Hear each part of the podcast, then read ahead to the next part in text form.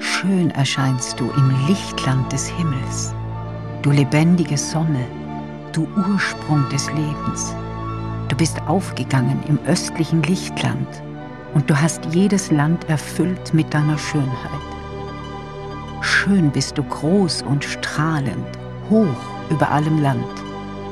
Deine Strahlen, sie umfassen die Länder bis ans Ende von allem, was du geschaffen hast.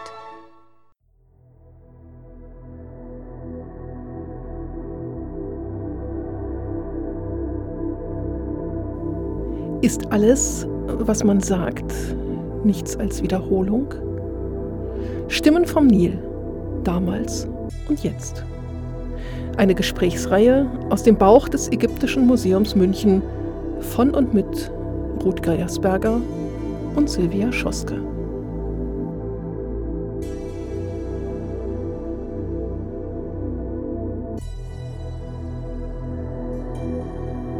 Folge 3 Du vertreibst die Finsternis. Über den Sonnengesang des Echnaton.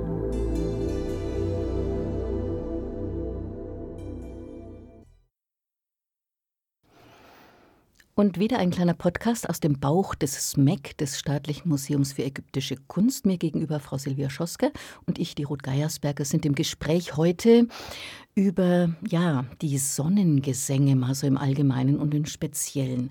Und ich würde gerne ähm, anfangen, Frau Schoske, mit ähm, dem Hinweis, dass wir ja vor vielen Jahren, es war 2014, eine Arbeit gemacht haben hier zusammen im Bauch des Museums, also in den ähm, in den wunderbaren ähm, Ausstellungsräumen, um 5 Uhr in der Früh zum Sonnenaufgang. Und da haben wir uns damals schon äh, mit den Gesängen, mit den Hymnen beschäftigt. Das war eine tolle Veranstaltung. Und äh, wir konnten uns eigentlich seinerzeit vor Anfragen kaum retten. Wir haben es aus organisatorisch-logistischen Gründen, ich glaube, auf 50 Teilnehmer beschränkt. Und wir hatten wirklich äh, auch von, von unseren Freundeskreismitgliedern. Äh, wir hatten Teilnehmer, die extra sich ein Hotelzimmer in München genommen haben, um in der Innenstadt zu äh, übernachten äh, von auswärts kommend, weil so früh in München am Sonntagmorgen noch keine U-Bahnen gehen. Und wir hatten das Ganze ähm, unter das Motto gestellt, das kommt aus einem Gedicht von, der, ähm, von Ingeborg Bachmann, das Beste ist, am Morgen mit dem ersten Licht hell zu werden, gegen den unverrückbaren Himmel zu stehen, der ungangbaren Wasser nicht zu achten und das Schiff über die Wellen zu heben auf das immer wiederkehrende Sonnenufer zu. Und damit äh, springe ich gleich in das Rezitieren des Sonnengesanges des Echnaton rüber. Ich zitiere. Am Morgen aber bist du aufgegangen im Horizont und leuchtest als Sonne am Tage. Du vertreibst die Finsternis und schenkst deine Strahlen. Die beiden Länder sind täglich im Fest. Die Menschen sind erwacht und stehen auf den Füßen, du hast sie aufgerichtet. Rein ist ihr Leib, sie haben Kleider angelegt und ihre Arme sind in Anbetung bei deinem Erscheinen, das ganze Land tut seine Arbeit. Alles Vieh ist zufrieden mit seinem Kraut, Bäume und Kräuter grünen.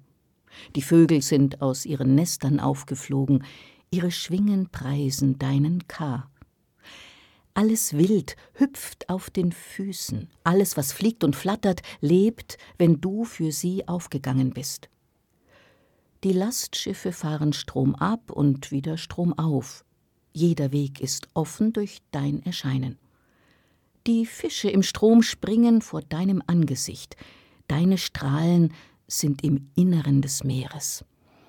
Also eine wunderbare Beschreibung über die Fröhlichkeit der Natur. Frau Schoske, was hat's denn mit diesen Sonnengesängen auf sich? Wer ist da gemeint? Ist es Echnaton, der die Sonne besingt? Ist es Sonne, die Echnaton besingt? Wie kriege ich das zusammen? Also zunächst einmal äh, gehen wir eigentlich schon davon aus, dass dieser klassische Sonnengesang wirklich als Autor den König Echnaton hat. Und äh, wir wissen ja, um ganz kurz den, den historisch-religionshistorischen Background äh, zu schaffen, ähm, dass er es gewesen ist, der nach kurzen Jahren der Regierungszeit ähm, sich abgewandt hat von der klassischen traditionellen Götterwelt und, sagen wir es jetzt einfach mal etwas vereinfacht, den ersten Monotheismus der Weltgeschichte, der Weltreligion eingeführt, ähm, eingeführt hat. Und das ist natürlich äh, in Ägypten etwas äh, ziemlich Ungeheuerliches auf den ersten Blick, äh, denn äh, jede Stadt, äh, jedes Dorf könnte man fast sagen, hatte ja seinen eigenen Gott. Und es ist eigentlich ein Kennzeichen der altägyptischen Götterwelt, dass sie in unendlich vielen Erscheinungsformen auftreten können, dass sie ihre Gestalten äh, wechseln und äh, in immer neuen Bildern ähm, auftreten. Und der einzige Gott, der noch akzeptiert ist sozusagen von Echnaton, ist der Sonnengott. Also ähm, der Sonnengott, der auch seine äh, klassische Gestalt als äh, Mann mit der Sonnenscheibe auf dem Kopf, beziehungsweise als Mann mit der, einem Falkenkopf mit Sonnenscheibe, äh, abstrahiert wird äh, zu dem Bild der Sonne, also der Sonnenscheibe. Und ähm, der einzige Prophet ist äh, Echnaton. Und was vielleicht genauso äh, ja, revolutionär ist, äh, der einzige Zugang zu dieser einzigen Gottheit verläuft einzig über den König. Über, ja, Ech, über, Echnaton. über Echnaton. Ja. Und äh, Sie haben mal gesagt, die Bedeutung eines Gottes wird dadurch herausgehoben, dass er in viele, in vielen Formen äh, erscheint. Wie erscheint denn der Sonnengott? Also auch in Tieren und in. Genau. Man könnte so wiederum etwas vereinfacht sogar formulieren, je bedeutender eine Gottheit ist, je mächtiger, desto mehr dieser Erscheinungsformen, altägyptisch Chau, besitzt er. Und äh, gerade der Sonnengott oder in der damaligen Terminologie Amun, Amun-Re, äh, kann als Mensch, als Tier, als Mischwesen, ja sogar als Pflanze äh, auftreten und in allen möglichen Kombinationen davon. Mhm. Ich habe ja noch so, ich erinnere mich an dieses Küken, das muss ich schnell mal vorlesen. Ich weiß, jetzt hat es geraschelt, aber wir sind ja ganz live hier im Studio. Wir haben unser Material dabei. Das raschelt eben ab und zu mal.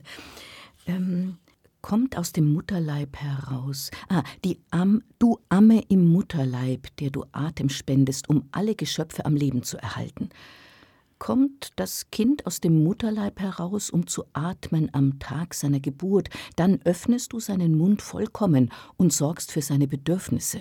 Jetzt kommt's. Du Küken im Ei, das schon in der Schale redet.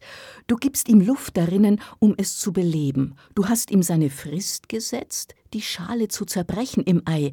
Es geht hervor aus dem Ei, um zu sprechen zu seiner Frist. Es läuft schon auf den Füßen, wenn es herauskommt aus ihm. Ich finde dieses Bild so fantastisch. Gibt es eigentlich so viele Kükendarstellungen? Ja, es gibt sogar im Grabschatz des Tutanchamun, wo wir ja zeitlich äh, in unmittelbarer Nähe äh, dieses Textes sind, äh, sogar rundplastisch ein sozusagen schlüpfendes Küken äh, in einem Körbchen voller Eier.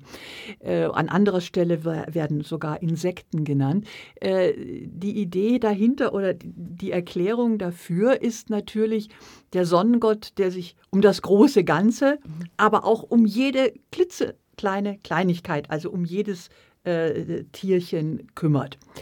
Ähm, Allerdings muss man sagen, dass die Bevorzugung oder dann eben sogar die Konzentration auf den einen einzigen Gott, den Sonnengott, äh, durchaus eine, eine jahrtausendlange, äh, eine tausendjährige Vorgeschichte hat. Also äh, der Sonnengott ist von Anbeginn einer der ganz wichtigen äh, äh, Götter im altägyptischen äh, Pantheon. Und wir können eben sehen, wie seine Bedeutung äh, anwächst. Das ist äh, das erste Mal im, im, im Alten Reich. Ähm, äh, wo wir dann äh, eben auch äh, Tempelanlagen haben für diesen Gott, die dann geschaffen werden, wo wir den ersten Obelisken haben, also in der, in der fünften Dynastie, wo sogar im Königsnamen äh, die Formulierung äh, Sohn der Sonne für den König, also der König wird in Beziehung zu den Göttern gesetzt, ähm, auftaucht. Und äh, um etwas näher an ähm, die Zeit äh, hier heranzugehen, wir befinden uns etwa in der Mitte des 14. vorchristlichen Jahrhunderts, also 1350, 1340 äh, vor Christus. Ein, ein Erstarken des Sonnenkultes ist schon unter dem Vater von Echnaton, Amenophis äh, dem zu beobachten. Also es ist nichts, was äh, Echnaton, ich sag mal, erfunden hätte, was von ihm kreiert worden wäre. Was wirklich von ihm kommt, ist diese Konzentration und sozusagen die Abschaffung äh, der, der übrigen Götterwelt. Und äh, warum glauben Sie, war das so ein Anliegen von dem äh, Echnaton? Also ich meine, dass plötzlich alles auf eine Gottfigur geschoben wird, kann man dann sagen, alle Jobs von den anderen Göttern hat dann auch der eine Gott übernommen. Wo, wo sind denn die gelandet, die anderen Götter? Ja, und damit kommen wir nun zu dem ganz praktischen Problem. Also wir müssen ein bisschen Geschichte betreiben zuerst mal. Mhm. Ähm, Echnaton ist nicht der Kronprinz gewesen. Das war sein älterer Bruder, äh, Tutmosis. Und äh, äh, Tutmosis, so viel wir wissen, hat auch die klassische Erziehung eines Kronprinzen genossen. Und das ist zu dem Zeitpunkt auch eine militärische äh, Erziehung gewesen. Äh, der Hauptsitz des Militärs äh, war im Norden bei, bei Memphis. Und äh, dort war auch der, der Kronprinz. Und wir wissen nicht warum, aber der Kronprinz stirbt. Tutmosis stirbt als junger Mann. Und Echnaton, der nie für diesen Job vorgesehen war, muss nun König werden. Und äh, ganz offensichtlich hat er andere Interessen gehabt. Äh, möglicherweise wäre seine zukünftige Karriere die des Hohenpriesters des Sonnengottes Re in Heliopolis gewesen. Äh, ein, ein, ein Amt, das sehr oft von, von äh, Prinzen äh, inne gehabt wurde. Und wäre da alles normal abgelaufen, hätte er sicherlich auch seinen Hymnus an den Sonnengott äh, geschrieben und hätte wahrscheinlich dafür gesorgt, dass er die mächtigste Gottheit äh, wird, die reichste Gottheit in ganz äh, Ägypten. Aber das hätte vielleicht noch theologische Spitzfindigkeiten äh, gehabt, äh, aber es hätte nicht diesen, äh, diesen Alleinstellungsanspruch gehabt. Mhm. Und ähm, das hat ja dann auch äh, zu einigen Problemen in der ägyptischen Gesellschaft. Ja, ich kann mir vorstellen, dass die, dass die Bevölkerung das doch nicht einfach mitmacht. Die haben doch auch ihre Lieblingsgötter gehabt. Und dann kommt ja der junge Spund und sagt einfach, jetzt haben wir nur noch einen Gott, die anderen weg. Ist da nicht eine Revolution passiert oder dass sie aufgestanden sind, Krieg geführt, keine Ahnung? Also die Ägypter selber sind eigentlich immer in religiösen Dingen recht tolerant gewesen. Sie haben viele ausländische Götter, die mit ausländischen äh, Menschen nach Ägypten gekommen sind, die, die gearbeitet haben in Ägypten, die, die, die im Heer äh, tätig waren. Die haben alle ihre eigenen Götter untergebracht und denen konnte überall ein Tempelchen errichtet werden. Das hat nie ein Problem gegeben. Nein, äh, die, die Problematik liegt ganz woanders. Äh, wenn man immer so sagt, ähm, Echnaton hat die Götter abgeschafft und hat die Tempel geschlossen und die Priester entlassen, äh, dann kann man das auch etwas anders formulieren. Man kann auch formulieren, er hat die Tempel geschlossen, er hat die größten lebensmittelerzeugenden Betriebe geschlossen. Er hat die Priester entlassen. Er hat sich von den ganzen Beamten getrennt, denn bis auf die allerhöchsten Stellen äh, gab es damals kein Berufspriestertum. Also jeder Beamte hatte auch ein oder mehrere Priesterstellen inne. Oder wenn man es andersrum formuliert, jeder Priester hatte auch irgendwelche Funktionen, Ämter im in der Verwaltung. Also das war sehr eng äh, miteinander Absolut verbunden. deckungsgleich. Ja, deckungsgleich sogar. Ja, deckungsgleich, ja, bis auf die hohen Priester, ja, die haben tatsächlich, die, die, waren ausschließlich äh, äh, im Tempelbereich tätig. Äh, übertragen Sie das mal jetzt auf, auf die heutige äh, Situation. Äh, gut, die Priester wären vielleicht heute nicht so wichtig, aber stellen Sie sich vor, der neue Regierungschef erklärt, so, jetzt entlasse ich mal sämtliche Beamte des Freistaats Bayern oder was auch immer derzeit Hoppala, gerade. Da, da was passieren, ja, da, da, sagen, da, da, da, wird, da, da wird, da wird, äh, Ja. äh, da wird Unruhe äh, aufkommen. Und das andere Problem, und jetzt ist tatsächlich die Bevölkerung äh, äh, betroffen, die Tempel verfügten über gewaltige Ländereien. Also die dann natürlich bewirtschaftet wurden, aber die auch die Lebensmittel erzeugten. Also ein Großteil der Lebensmittel. Und ähm, wenn das jetzt auch alles ins Fließen kommt, äh, und es ist tatsächlich, es hat soziale Unruhen gegeben und es drohten Hungersnöte in Ägypten, dass das äh, äh, sein Reichtum eigentlich auf einem Überschuss aus der Landwirtschaft bezog. Also insofern war wirklich jeder Ägypter äh, betroffen und äh, es gab wenig Grund, unbedingt begeistert über diese Neuigkeiten zu sein. Ja, absolut. Ich lese noch mal ein bisschen weiter jetzt aus diesem Sonnengesang, einfach weil die Bilder so großartig sind, dass man auch vielleicht einen Bezug da mal zu diesem, was ist eigentlich mit den Psalmen bei den Christen? Ne? Das sind ja ähnliche Herangehensweisen des, des Lobens, des Belobigens. Ähm, ich springe da jetzt einfach mal mitten in den Text rein, wo es um, um die Zungen und das Reden geht. Die Fremdländer von Syrien und Nubien, dazu das Land Ägypten. Jeden stellst du an seinen Platz und sorgst für seine Bedürfnisse. Ein jeder hat seine Nahrung, seine Lebenszeit ist bestimmt. Die Zungen sind verschieden im Reden, ebenso ihre Wesenszüge.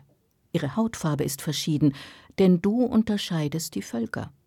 Du schaffst den Nil in der Unterwelt und bringst ihn herauf nach deinem Willen, die Menschen am Leben zu erhalten, da du sie geschaffen hast.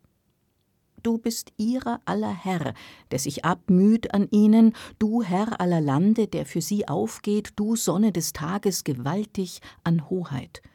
Selbst alle fernen Fremdländer erhältst du am Leben, hast du doch einen Nil an den Himmel gesetzt, dass er zu ihnen herabkomme und Wellen schlage auf den Bergen, wie das Meer, um ihre Felder zu befeuchten mit dem, was sie brauchen.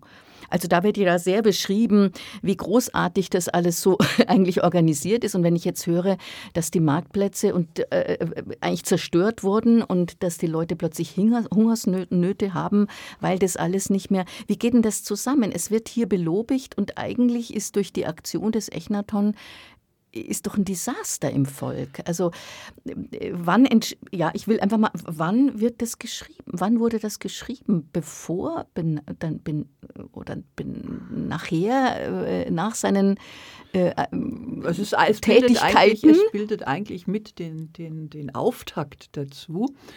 Und äh, ich glaube, man kann aus diesen Zeilen herauslesen, dass er ein grenzenloser Idealist gewesen mhm. ist. Äh, auch ein Weltfremder ähm, also so ein äh, König Ludwig eigentlich? Äh, Bissel? Mhm.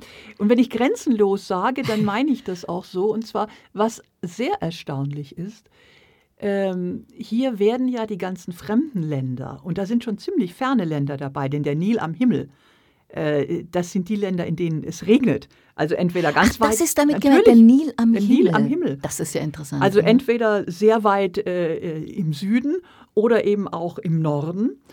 Und er gibt jedem dieser äh, fremden Völker äh, das Recht zu leben, genau wie die Ägypter. Gut, es ist alles noch unter einem ägyptischen Gott, immerhin. Aber wenn man weiß, wie sonst das Selbstverständnis eines ägyptischen Königs ist, äh, wir haben hier wieder die Maat, nicht? Der Zustand der Weltordnung, der ist, ist, ja genau das, was hier beschrieben wird. Der Idealzustand der Weltordnung. Alles ist an seinem Platz und die Götter sorgen dafür.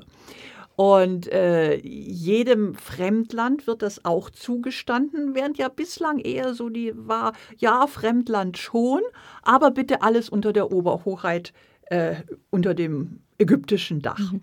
Und das hat auch zu Problemen geführt. Denn wir haben in dieser Zeit, wenn wir jetzt mal außenpolitisch werden, die Situation, dass entfernt im Norden, dort wo der Nil am Himmel steht, nämlich bei den Hethitern, äh, die waren die ganze Zeit schon so in einem allmählichen Vormarsch nach Süden auf Ägypten zu. Und die kriegen natürlich mit, Mensch, da ist irgendein, ich sag's jetzt mal ein bisschen äh, populär, da ist so ein leicht äh, abgehobener Spinner auf dem Thron und da entsteht ein gewisses Machtvakuum. Ich meine, die sind ja, die haben ja auch alle ihre Leute im Lande gehabt, nicht? Also äh, die wussten schon, was da vorgeht. Und ähm, so allmählich fallen die ganzen Stadtstaaten an der, an der äh, entlang der, der, der syrisch-palästinischen äh, Küste fallen alle von Ägypten ab. Das waren alles so Kleinreiche, Kleinkönige, die Ägypten auch tributpflichtig waren. Und äh, wir haben das Glück, dass die diplomatische Korrespondenz oder ein Großteil der diplomatischen Korrespondenz dieser Zeit überliefert ist. Und das sind Briefe dieser Kleinfürsten an den ägyptischen König, also an Echnaton.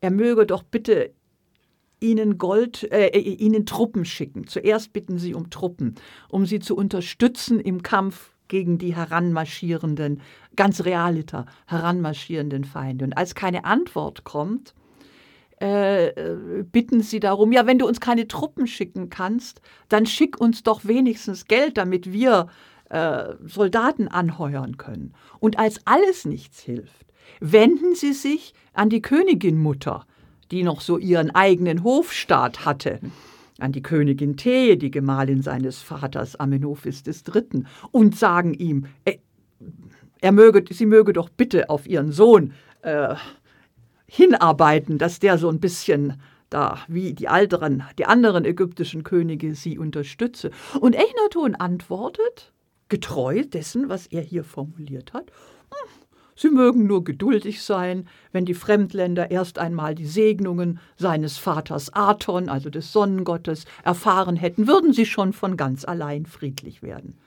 Sehr, sehr äh, pazifistisch vielleicht gedacht, aber leider an der Realität völlig vorbei. Wie hat sich denn das Ganze, Frau Schoske, um so ein bisschen einen Bogen auch hinzukriegen auf die Architektur in der Zeit, die Kunst in der Zeit, wie hat sich das da denn so niedergeschlagen? Diese doch große Problematik, die sich da jetzt mehr und mehr aufgetan hat. Äh, es ist ja mein Lieblingsthema oder eines meiner Lieblingsthemen äh, an der, an der äh, Entwicklung der Kunst, die anderen Dinge ablesen zu können.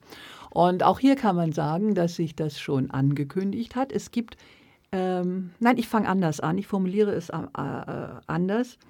In keiner anderen Epoche ist die Kunst so sehr zur Propaganda im religiösen Bereich eingesetzt worden, wie in diesen 17 Jahren der Regierung des Echnaton. Äh, es gibt ein neues Menschenbild, es gibt Hinweise darauf, dass der König wirklich auch wieder selbst eingegriffen hat. Wir lesen nämlich auf einer Inschrift seines Oberbildhauers, dass äh, es der König selbst gewesen ist, äh, der hier ihm die neuen Formen äh, gelehrt hat. Ähm, und am Bild des Menschen Echnaton mit diesen grotesk verzerrten, stilistisch grotesk verzerrten äh, Formen, diesem überlenkten Gesicht, diesem äh, äh, ja, äh, schwellenden Bäuchlein und den, den dürren Beinchen und so weiter, äh, ordnet sich ganz Ägypten unter. Alle Leute sehen auf einmal aus wie Echnaton. Und äh, auch das ist etwas, was wir nicht in dieser extremen Phase, die sich dann ja auch wieder rasch abmildert, auch schon in den äh, letzten Jahren seines Vaters beobachten können. Also eine künstlerische Tendenz, die schon eingesetzt hat, die nun aber ganz bewusst von Echnaton benutzt wird. Es, er schreibt vor, wie die Künstler zu arbeiten haben. Auch nicht gerade sehr frei. äh, aber es kommt noch etwas hinzu. Die, die Tempel ändern ihr Aussehen radikal, während äh, das Allerheiligste bislang ganz geheimnisvoll im Innersten des Tempels war, wird der Tempel nun offen. Äh, es gibt keine Dächer mehr im Tempel. Es gibt nur noch die, äh, eine Folge von, von Höfen und in jedem Hof stehen Dutzende von ähm, Altären für die Opfergaben an den Sonnengott. Und äh, das ist also auch in der Architektur ein gewaltiger äh, Umbruch. Und Aber darf ich mich da schnell mir das vorstellend eingrätschen darf, dann ist es doch eigentlich eine sehr offene Art, mit allem umzugehen. Also Altäre draußen zu haben, das ist doch eigentlich für das Publikum, sage ich jetzt mal, also für den Bürger eine sehr schöne Sache, weil man dann der hatte genauso wenig Zugang zu genauso wenig. Achso, das war jetzt dann nicht, dass man sagt, nee, da nee. können jetzt alle dabei sein. Nein, nein, nein, nein, nein, das ist es, das ist das es ist auch nicht. nicht. Dabei sein dürfen die normalen Leute, und das wird auch ununterbrochen dargestellt, auf der täglichen Fahrt des Königs mit seiner Familie, mit dem ganzen Hofstaat, erst vom Tempel, äh, erst vom Palast in den Tempel und dann nach der Darbringung der Opfer wieder zurück. Das wird gezeigt. Und an den Wänden dieser Tempel sehen wir nun in großem Umfang Naturdarstellungen. Also die Tempelwände sind der in Stein geschlagene Hymnus an den Sonnengott. Und auch hierfür haben wir den Vorläufer in der äh, fünften Dynastie, wo wir schon einmal äh, die Situation gehabt haben, dass Sonnenheiligtümer gebaut wurden, übrigens auch unter offenem Himmel. Also äh, da wiederholt sich äh, schon einiges, wenn auch natürlich mit ganz anderen Bildern, mit, mit, mit ganz anderen Texten. Aber von der Idee her gab es das schon mal, nur nicht in der Ausschließlichkeit. Ich würde gerne ähm, ein bisschen in so einen Vergleich der Schriften, also wir haben da den Psalm 104 gefunden, beziehungsweise Sie haben mir, mich darauf hingewiesen. Ähm, da würde ich jetzt gerne mal kurz vorlesen, um auch diese ähnlichen äh, Ähnlichkeiten, dieses überschwängenden, überbordenden. Und die ähnlichen Bilder. Die ähnlichen Bilder, das ist wirklich ganz fantastisch. Und Sie haben ja hier auch noch was mitgebracht, da können wir dann vielleicht mal so ähm, ein bisschen uns diese Worte zuwerfen. Ich fange jetzt nochmal mit dem Sonnengesang an, kurz, und kippe dann rüber in den Psalm 104. Schön erscheinst du im Horizonte des Himmels, du lebendige Sonne, die das Leben bestimmt. Du bist aufgegangen im Osthorizont und hast jedes Land mit deiner Schönheit erfüllt. Lobe den Herrn, meine Seele. Herr, mein Gott, du bist sehr groß, du bist schön und prächtig geschmückt, du hüllst dich in Licht wie in einen Mantel, du breitest den Himmel aus wie ein Zelttuch.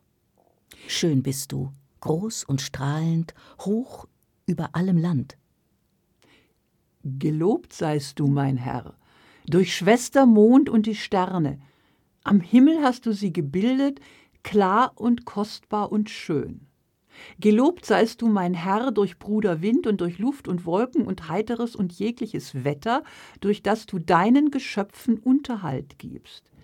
Gelobt seist du, mein Herr, durch Schwester Wasser, gar nützlich ist es und demütig und kostbar und keusch. Das schreibt Franz von Assisi. Und ich habe jetzt gerade so gemischt, ich mische noch mal ein bisschen weiter zwischen 104 und dem Sonnengesang. Du machst Winde zu deinen Booten und zu deinen Dienern Feuerflammen. Du bist Reh, wenn du ihre Grenzen erreichst und sie niederbeugst für deinen geliebten Sohn. Du hast das Erdreich gegründet auf seinem Boden, nicht wird es wanken für immer und ewig. Die Urflut bedeckte es wie ein Kleid, und die Wasser standen über den Bergen. Fern bist du, doch deine Strahlen sind auf Erden. Du bist in ihrem Angesicht, doch unerforschlich ist dein Lauf. Der die Kräuter erschafft, die das Vieh am Leben erhalten und den Lebensbaum für die Menschheit, der hervorbringt, wovon die Fische im Fluss leben und die Vögel, die den Himmel bevölkern, der dem, der im Ei ist, Luft gibt der das Junge der Schlange am Leben erhält, der erschafft, wovon die Mücke lebt, Würmer und Flöhe gleichermaßen, der für die Mäuse in ihren Löchern sorgt und die Käfer am Leben erhält in jeglichem Holz. Du sendest Quellen in die Täler, zwischen den Bergen fließen sie dahin, dass alle Tiere des Feldes trinken und das Wild seinen Durst. und das Wild seinen Durst lösche. An ihnen sitzen die Vögel des Himmels und singen zwischen den Zweigen. Du feuchtest die Berge von deinen Obergemächern aus, du sättigst das Land mit der Frucht deiner Taten. Sei gegrüßt, rufen alle Wildtiere, Jubel dir, ruft jedes Fremdland, so hoch der Himmel ist und so weit die Erde, so tief der Ozean. Mein Text ist ein Hymnus an Amun, den Herrn der Götter, einige Jahrzehnte vor dem Sonnengesang des Echnaton. Also da sieht man auch, dass sich diese ganzen Ideen zum Teil wirklich die Bilder schon vorbereitet haben äh, und wie das da alles auf Echnaton eigentlich zuläuft. Er hatte seine Vorbilder, aber er hat es ausschließlich gemacht. Ja, und ich fand es jetzt so wunderbar. Das ist, als ob es irgendwie ein Text wäre und es kommt aus sowas von verschiedenen Richtungen. Doch sind wir alle, kommen wir alle von, von, von einem Entwicklungspunkt. Und das finde ich da so wunderbar zu sehen in diesen Belobigungen. Ja. So zum Abschluss nochmal vom Echnaton Sonnengesang. Und vielleicht können Sie da noch ein bisschen was dazu spontan erzählen. Wenn du gegangen bist, dein Auge nicht mehr da ist, das du um ihretwillen geschaffen hast, damit du nicht dich selber siehst als einziges, was du geschaffen hast. Auch dann bleibst du in meinem Herzen, und kein anderer ist, der dich kennt, außer deinem Sohn Nefer Cheperu Re Va Enre, den du dein Wesen und deine Macht erkennen lässt. Wer ist denn diese Person Das ist Echnaton selbst. Und das hier formuliert er, er nun tatsächlich seinen Anspruch, der Einzige zu sein, der diesen Gott äh, versteht und damit natürlich auch einen gewissen Bruch herstellt oder einen Abstand schafft zwischen den Göttern und den Menschen. Äh, sonst ist es in Ägypten so, dass der König, der zwar auch der Vermittler ist äh, zwischen den Menschen und den Göttern. Aber hier ist es wirklich so, dass er damit auch abschneidet. Und äh, das zeigt sich dann auch, aber das ist dann schon das nächste Thema, äh, wenige Jahre oder Jahrzehnte nach äh, dem Tod Echnatons äh, haben wir ganz stark das Aufkommen der sogenannten persönlichen Frömmigkeit. Das ist aus dem Bedürfnis entstanden, äh, doch wieder einen unmittelbareren, einen direkteren Kontakt zu Gott zu haben. Mhm. Und jetzt ganz abschließend stelle ich mich jetzt stelle ich mir gerade noch mal vor, ich bin da eben so 1500 vor Christus, in dieser Zeit 16, 1700 war es, ne? 1350. Okay. ähm, wie wurde das?